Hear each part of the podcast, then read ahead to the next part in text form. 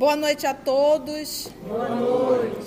Hoje, 13 de novembro de 2020, estamos nós reunidos mais uma vez para estudarmos a obra 50 anos depois. A nossa querida amiga Arami terá fazer a recapitulação do nosso último estudo e logo depois o nosso querido amigo Maurício irá fazer a nossa prece de abertura. Cláudia Sabina veio na frente de, das, da viagem à Grécia e já colocou o plano em ação o plano para desmoralizar Alba Lucinha. Chama a Téria e faz o combinado com ela para dar um sonífero para Alba Lucinha e nesse ela vai ficar dormindo, né, apagada, e ela vai colocar um recém-nascido para dizer que ela teve um filho nessas horas. E quando isso, enquanto isso, o Elvídio Lúcio voltou para dar prosseguimento no, no de carregamento da, das relíquias que trouxeram da Grécia. Enquanto ele, ele estava lá das relíquias, a Cláudia Sabina o procurou para insinuar que o, o Lólio tinha ido lá e tinha acontecido alguma coisa, mas ele não deu ouvido, tá? Mas ela lançou a semente. Enquanto isso, na sua casa, né, a Alba Lucínia está desmaiada, a Célia está no seu quarto dormindo escuta um choro de criança e vai ver o que é. E encontra a Atéria no quarto da, da mãe, com recém-nascido, e a mãe lá dormindo. E a Atéria diz para a Célia que a mãe dela acabou de ter, um, ter entrado em trabalho de parto e ter tido essa criança, que ela ajudou e que agora ela estava dormindo e precisava descansar e está nessa hora dessa conversa entre Célia e a Téria. Sempre bom lembrando que a, a menina Célia teve um sonho. Aí ela acordou e o sonho dela era exatamente o que? Você lembra? Ela sonhou que estava na, na, nas catatumbas no, no, dia em que ela reencontrou o Ciro, nas pregações do, do, do Nestório, e que a pregação era sobre a passagem do Jesus, quem é minha mãe, quem é meus irmãos, e ela lembrou dessa, dessa, desse sonho e quando ela ouviu o choro de criança e foi lá, que ela foi falar com a Téria, ela novamente recordou desse sonho. Que fala, que fala inclusive no sonho que ele estaria voltando, né? Vamos lá então envolver o nosso irmão Maurício para fazer a nossa prece de abertura. Amado Mestre Jesus, gratos somos, Senhor pela oportunidade de mais um dia de aprendizado. Por uma semana na oportunidade do trabalho, por estarmos aqui rígidos, com saúde, em volta de corações amigos e sob a proteção da espiritualidade. Que possamos beber desta fonte, não apenas para saciar a nossa sede algumas vezes de curiosidade, mas para que possamos levar esses ensinamentos adiante, em silêncio, através dos nossos atos e pensamentos, para que possamos igualmente repassar essa luz, esse ensinamento a todos aqueles que nos rodeiam em nosso lar, em nosso trabalho, pelas ruas e mesmo aqueles que ainda encontram-se vinculados a nós por débitos do passado. Muito obrigado, Senhor. Que assim seja. Vamos então dar continuidade. Então, estamos todos nós nesse momento dentro do quarto de Alba Lucínia. Dentro do quarto de Alba Lucínia, nós temos a menina Célia. A mãe está desmaiada devido à medicação a serva Atéria e um recém-nascido que ela pegou lá na roda dos enjeitados. E foi essa criança que chamou a atenção de Atéria. Então vamos ver como é que Célia vai se portar nesse, nesse momento tão complexo, em que a Atéria informa, informou que o filho era da mãe de Célia. Depois de alguns minutos em que a Téria a contemplava surpreendida, Célia ajoelhou-se aos pés da serva, exclamando comovedoramente no seu sublime espírito de sacrifício: Atéria, Minha mãe é honesta e pura. Esta criança que vês nos meus braços é meu filho. Sê-lo-á meu filhinho agora e sempre. Compreendes? A minha mãe continua pura. E na cabeça de Célia, o filho é da mãe dela. Traz a responsabilidade toda para mim. Isso é mentira ou isso é renúncia? O que, que é uma mentira? A mentira é eu contar uma história para me beneficiar. Isso é uma mentira. Então, mentira é quando eu conto algo para me beneficiar. Mas falar essa história para auxiliar, isso é renúncia. É renúncia. Isso é amor. Porque ela não está se beneficiando, ela está inclusive se prejudicando. Jamais o direi.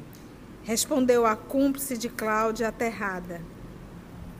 Mas ouve, tu que fostes a confidente de minha mãe, ajuda-me a salvá-la.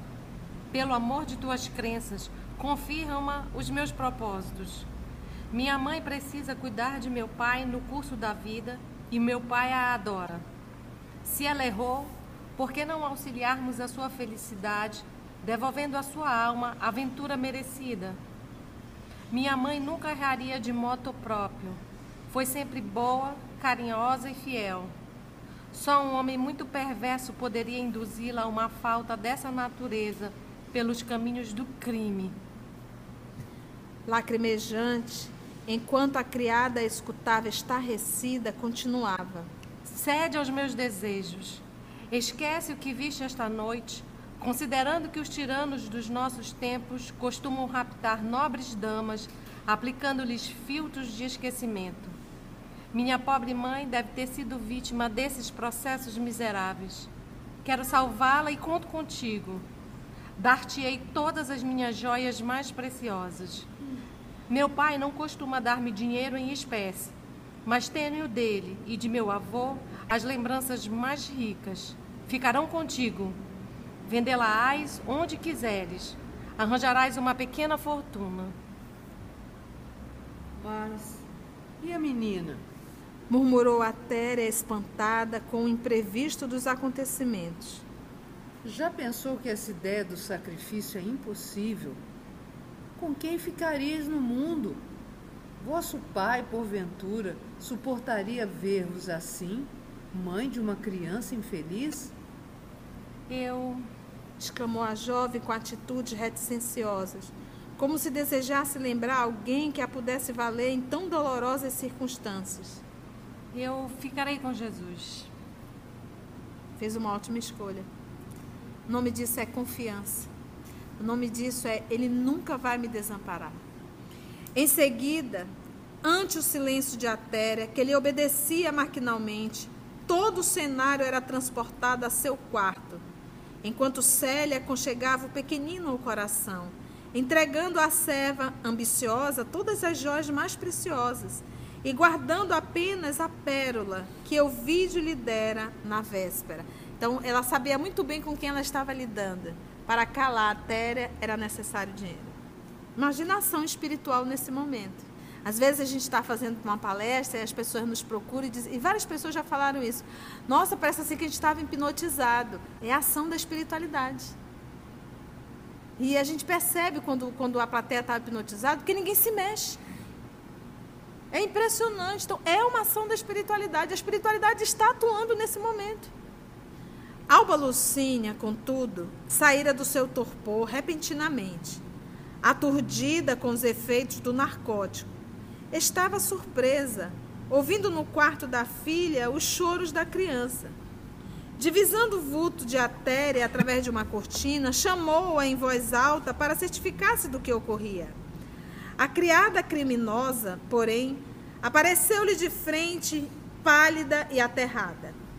Levando as mãos à cabeça no gesto de fingido desespero, exclamava com caretas estranhas: Senhora, senhora, que grande desgraça! A esposa do tribuno, com o coração a lhe saltar do peito, pálida e aturdida, ia interrogar a serva quando alguém transpôs a porta e penetrou no aposento. Era Euvídio. O genro de Fábio não conseguira conciliar o sono, Depois das insinuações pérfidas de Cláudia Sabina, parecia que veneno atroz lhe destruía todas as forças do coração. Trabalhou intensamente para que as horas da noite lhe fossem menos amargurosas e, todavia, ao branquear da aurora, montara um cavalo veloz que o transportou rapidamente à casa para consolidar sua tranquilidade espiritual junto da mulher e da filhinha. Lá chegando, ainda ouviu a velha serva exclamar desesperada: Uma desgraça, uma grande desgraça. Enquanto Lucínia o contemplava aflita e transfigurada, eu vi de Lúcio caminhava para ela e para a criada, com o semblante carregado e triste. Explica-te, Atéria. Teve forças para murmurar a pobre senhora aflitamente. Nesse instante, porém, depois de longa prece, a jovem cristã surgiu, quase cambaleante, à porta da alcova materna. Tinha os olhos vermelhos e tristes, a roupa mal posta, os cabelos em desalinho, acalentando em seus braços afetuosos, o pequerrucho se acalmara qual pássaro que houvesse reencontrado o ninho tépido. Eu vi de sua mulher contemplaram a filha surpresos e aterrados. Mas que significa tudo isso? Explodiu o tribuno dirigindo-se à Seva. Célia queria explicar-se, mas a voz estrangulara-se-lhe na garganta enquanto a Téria esclarecia. Meu senhor, a menina, esta noite, Contudo, ante o olhar duro do patrício, a sua voz se perdia nas reticências dos remorsos e das dúvidas, quanto às terríveis consequências da sua infâmia. Célia, porém, cheia de fé na providência divina e sinceramente desejosa de sacrificar-se por sua mãe, ajoelhara-se humilde, exclamando com voz quase firme: Olha que interessante, a, a, a Téria ela não titubeou em falar de Alba Lucínia, dizendo que Alba Lucínia tinha tido aquela criança. Já a Téria titubeou para falar em relação à Séria. Olha o que, que é a ação moral de um espírito. E a própria situação ali. Ela não teve coragem de continuar e dizer. Sim, meu pai, minha mãe, pesa-me a confissão da minha falta, mas esta criança é meu filho. O tribuno sentiu que uma comoção desconhecida invadiu-lhe todo o ser. A cabeça andava-lhe à roda, ao mesmo tempo que lividez de mármore cobria-lhe as feições vincadas de cólera e angústias. Os mesmos fenômenos fisiológicos passavam-se com sua mulher, cujos olhos aterrados não encontravam lágrimas para chorar Alba Lucínia, contudo, ainda teve energia para murmurar, olhando o alto. Deus do céu! Por que, por que o desespero? Porque Célia nunca namorou. Nunca saía de casa. É uma menina cristã. 19 anos, nunca teve namorado. A outra não. A, a Elvide era mais acesa, né? Mas ela não. Super tranquila. Então, de repente, foi quem que maltratou essa menina? Quem que abusou dessa menina? Célia, porém, ajoelhada, enquanto a Téria erguia a cabeça, fria e impassível, exclamava com o pranto da sua humildade: Se puderes, perdoai a filha que não conseguiu ser feliz. Sei o crime cometido e aceito de boa vontade as consequências da minha falta. De olhos baixos, com as lágrimas orvalhando né, a face do inocentinho, a jovem continuava dirigindo-se ao pai, que a ouvia estarrecido, como se o pavor daquela hora o houvesse petrificado. Na vossa ausência, andou nessa casa o espírito de um tirano. Recebido como amigo, assediou minha mãe com todos os seus processos de infâmia. Ela, porém, como sabeis, foi sempre fiel e pura. Reconhecendo-lhe a virtude incorruptível, O prefeito dos pretorianos abusou da minha inocência, levando-me ao que vedes. Nunca confessei à mamãe as faltas de minha alma, mas esta noite senti a realidade da minha desventura.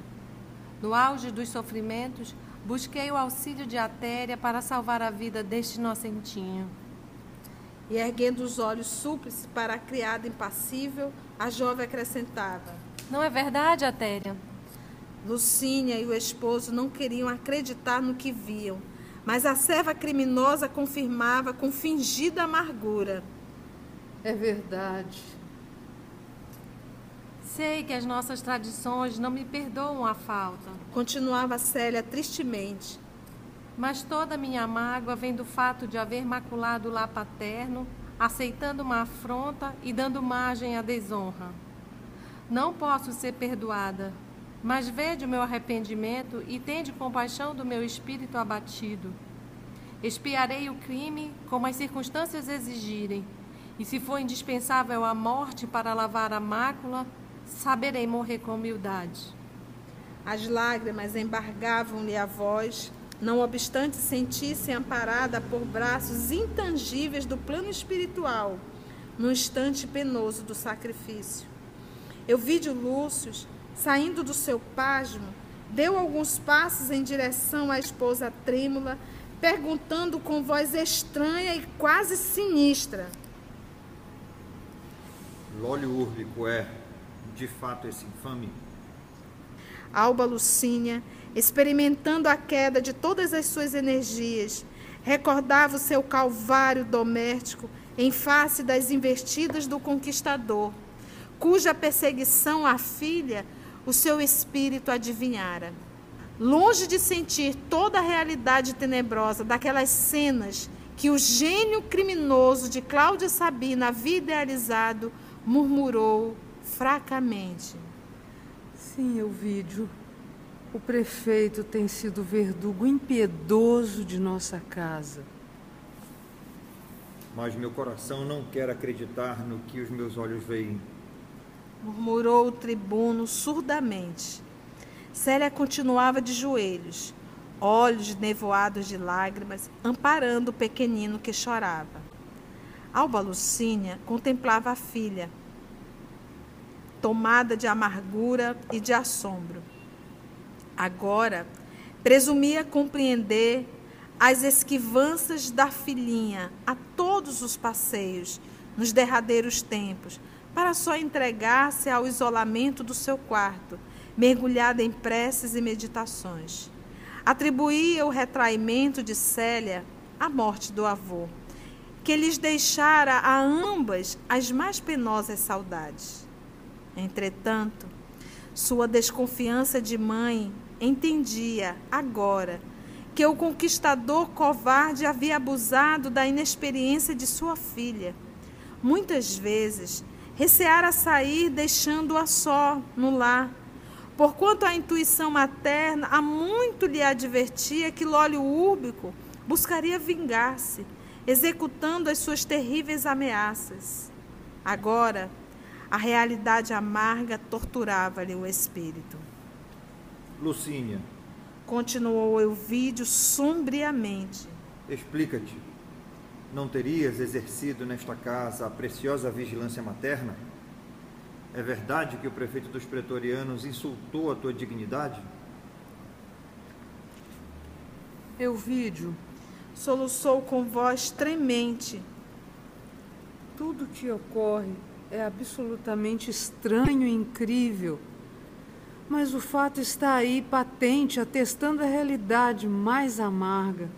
Desconfiava que a nossa pobre filha fosse também vítima do perverso amigo de meu pai, porquanto, de minha parte, venho sofrendo desde que partiste as mais atrozes perseguições, traduzidas em contínuas ameaças dada a minha resistência aos seus inconfessáveis desejos.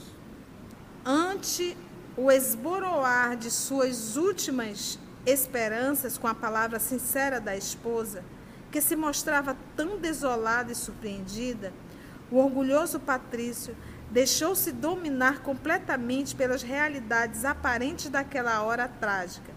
De punhos cerrados, olhos duros e sombrios a revelarem disposições inflexíveis de vingança, Euvídio Lúcio exclamou com voz terrível, dominadas todas as suas expressões fisionômicas por um ricto de angústia. Com quem ele se vinculou agora? Com a treva. Com os espíritos perversos. Porque do jeito que tinha aqui espíritos amparando, esse momento, a Célia, tinha espíritos perversos querendo a destruição do lar. E como ele, aí entra a, o livre-arbítrio, ele escolheu a revolta. Porque aí é o pai, é o orgulho, orgulho ferido, é o marido, é o ciúme, é o ódio, juntou tudo. Como que o Lólio pode ter invadido meu lar e ter feito isso com a minha filha? É fácil? Não é fácil.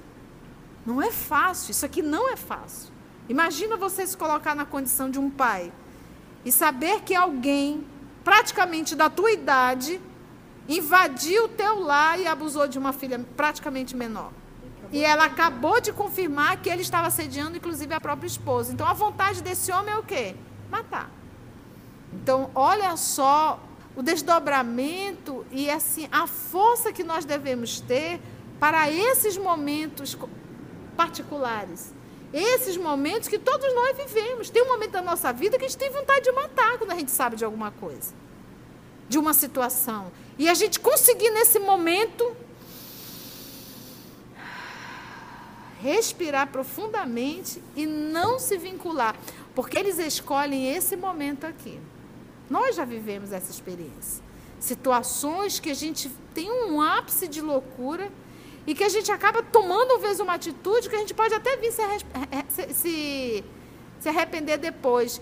Mas é interessante quando a gente começa a fazer esse processo de autorreflexão, às vezes em coisa corriqueira dentro do lar, em que há uma leve discussão e você já percebe a influência espiritual, vai lá, diz isso, faz isso. E é forte. Imagina nesse grau de desequilíbrio que o vídeo está em que ele não consegue ligar o A mais o B. O primeiro processo é eu entender que eu estou num planeta de provas e expiações. Eu não estou vivendo em um planeta de repouso. Então, todos os dias eu tenho que estar preparado para essas batalhas, em um grau menor ou em um grau maior e estar vigilante. Esse é o movimento para o que eu vou fazer quando a vida me chamar um testemunho. Isso aqui é uma prova. É aquele momento que você é você e a prova ali. E aí, o que, que tu vais fazer? Nós não vamos viver uma vida de maravilha, nós vamos passar por provas, porque nós estamos num planeta de provas e expiações. Ou eu vou passar por provas, ou eu vou passar por expiações. É isso. Por que, que a vida nos pega de surpresa? Porque nós vamos criando pensamentos de que tudo vai ser sempre uma maravilha. Não vai. As provas virão. E é nesse momento que a gente tem que estar atento. Primeiro, isso pode acontecer comigo, isso pode acontecer com a Carla, isso pode acontecer com a Mita, isso pode acontecer com o Maurício, isso pode acontecer com qualquer um de nós como vamos agir? Que pelo menos façamos uma força enorme para não virarmos marionete de espíritos perversos. Vingar-me-ei do infame sem piedade.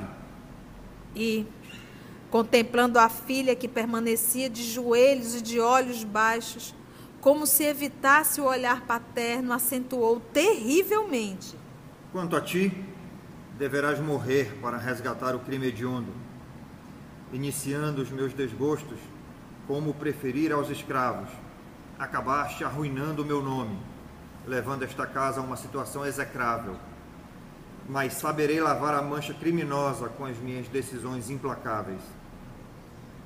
Dito isso, o orgulhoso tribuno. Então, aqui o nosso Emmanuel já dá nome a tudo isso: orgulho Dito isso, o orgulhoso tribuno arrancou acerado punhal que reluziu a luminosidade do sol matinal. Mas Alba Lucínia, de um salto, prevendo-lhe a resolução inflexível, susteve-lhe o braço, exclamando angustiado: Gente, ele ia matar a Célia. Não, é porque assim, ela seria uma vergonha para a família, para a sociedade. Nessa época, né? Por isso que tinha a roda dos enjeitados. Euvídio, pelos deuses e por quem és, não basta a dor imensa da nossa vergonha e da nossa desventura. Queres agravar os nossos padecimentos com a morte e com o crime? Não, não, isso não. Acima de tudo, Célia é nossa filha. Nesse instante, o tribuno lembrou-se repentinamente das rogativas amoráveis do pai, na mais profunda recordação, como a pedir-lhe calma, resignação e clemência. Pareceu-lhe que Quinéio Lúcio regressava das sombras do sepulcro para lhe suplicar pela neta idolatrada, cooperando nas exortações da esposa. Será que ele não estava aí, Quinéio Lúcio? Óbvio que estava. Então, sentindo o coração saturado de um sofrimento moral indefinível, acentuou com voz cavernosa: Os deuses não permitirão seja eu miserável assassino de minha filha, mas esmagarei o traidor como se esmaga uma víbora. Voltando-se de repente para a filha humilhada, sentenciou com energia: Poupo-te a vida, mas, doravante, estás definitivamente morta para nossa desdita imensurável. Vai-te desta casa com o fruto da tua infâmia, porque tua indignidade não te permite viver mais um minuto sob o teto paterno. És maldita para sempre. Foge para qualquer parte, sem te lembrares de teus pais ou do teu nascimento, porque Roma assistirá ao teu funeral em breves dias. Serás estranha ao nosso afeto não nos recordes nunca, nem busques o passado, pois eu poderia exterminar-te nos meus impulsos. Célia continuava na atitude humilde de joelhos, mas aos seus ouvidos ressoavam as palavras decisivas do pai orgulhoso e ofendido no seu amor próprio. Vai-te, foge, maldita. Ergueu-se ela então cambaleante, endereçando à mãe um derradeiro olhar, no qual parecia concentrar toda a sua crença e toda a sua esperança. Alba Lucínia retribuiu-lhe o gesto afetuoso, fixando-a com a sua ternura dolorosa. Pareceu-lhe descobrir, na limpidez daquele olhar, toda a inocência da alma piedosa e cristã da desventurada filha. Todavia, o seu coração maternal agradecia intimamente aos deuses o lhe haverem poupado a vida. Compreendendo a inflexibilidade da ordem paterna, Célia deu alguns passos vacilantes e, saindo por uma porta lateral, encontrou-se em plena rua, sem direção nem destino, enquanto atrás dela se fecharam as portas do lar paterno para sempre. Depois de censurar a conduta da esposa, culpando-a pela indiferença e falta de vigilância, e após prometer recompensar o silêncio de Atéria, ameaçando-a também com um cárcere, caso viesse a verificar-se o contrário, mandou um servo dos mais prestimosos à residência dos sogros, chamando-os à sua casa com a maior urgência. Dentro de uma hora, Fábio Cornélio e sua mulher encontravam-se junto do casal, inteirando-se de todo o acontecido. Enquanto o coração de Júlia Spinter se sentia tocado das mais dolorosas emoções, o velho e orgulhoso censor exclamava convictamente: Sim, Elvídio. Vamos procurar o traidor quanto antes, a fim de o exterminar sejam quais forem as consequências. Mas devias ter aniquilado a filha, pois o sangue deve compensar os prejuízos da vergonha, segundo os nossos códigos de honra. mas enfim, ela estará moralmente morta para sempre. Depois de exterminarmos Lólio Úrbico, faremos que as cinzas de Célia venham de Capua para serem recolhidas em Roma ao jazigo da família. Você consegue imaginar que Neo Lúcio fazendo isso? Jamais. Então conhece-se a árvore pelo fruto.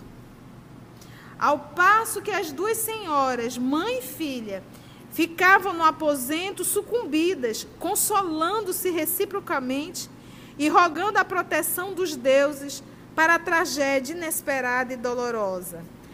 Fábio e Euvídio dirigiram-se apressadamente para o Capitólio, a fim de exterminar o inimigo, como se o fizesse a uma serpente imunda e venenosa.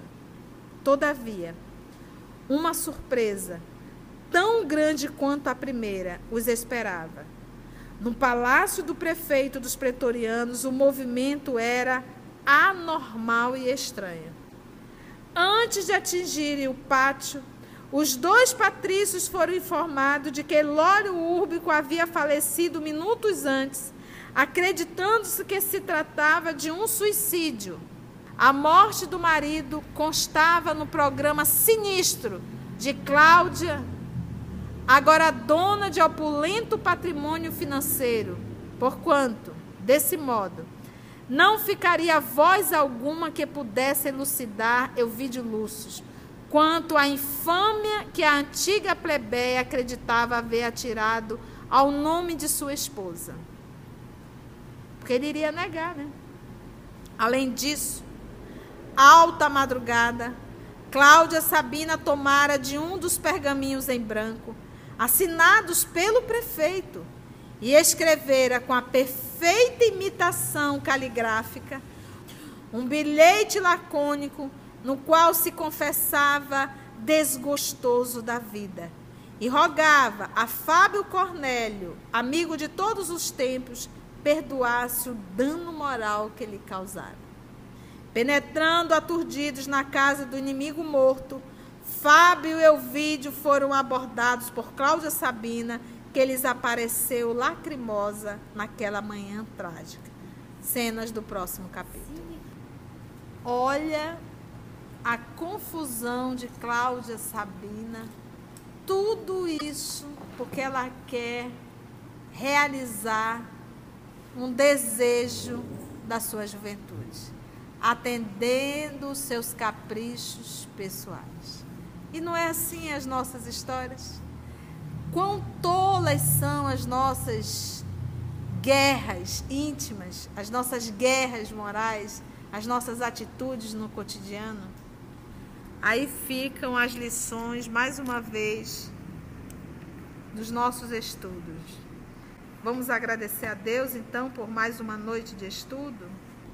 Divino amigo, quando acompanhamos a história dos nossos personagens da obra 50 anos depois, em que conseguimos de uma forma racional avaliar cada atitude de cada personagem identificando os erros e os acertos.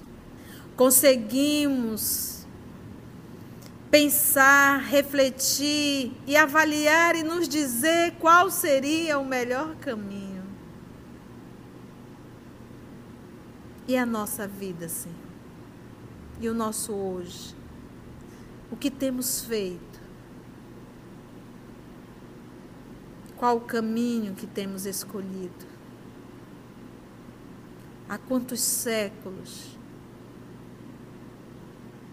nos debatemos quase sempre nas mesmas quedas.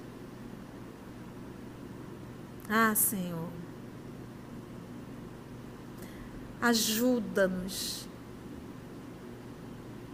a nos libertarmos desse cárcere imundo do orgulho, do egoísmo, da vaidade, da sexolatria, das paixões, do apego. Ensina-nos, Senhor,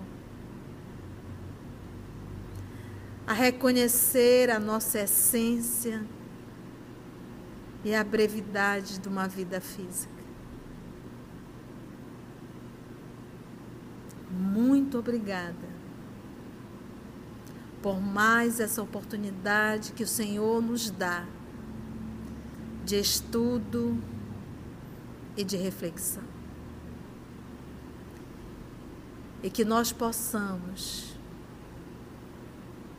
tal qual como Célia, entendermos que sinônimo de cristão é sacrifício para o bem de todos.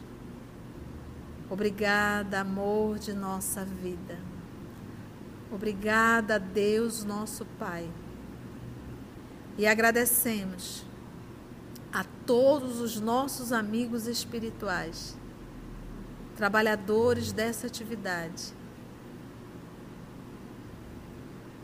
que realizam e que nos conduzem em um plano maior. Muito obrigada, amor de nossa vida. Que assim seja.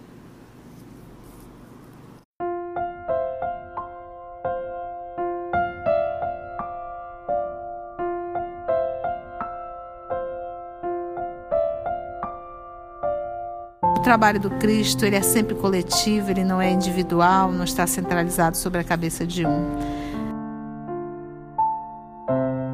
somos o EOS, esse grupo que Jesus foi construindo ao longo dos anos. E estamos nós aqui estudando e tendo a alegria de poder compartilhar com todos vocês.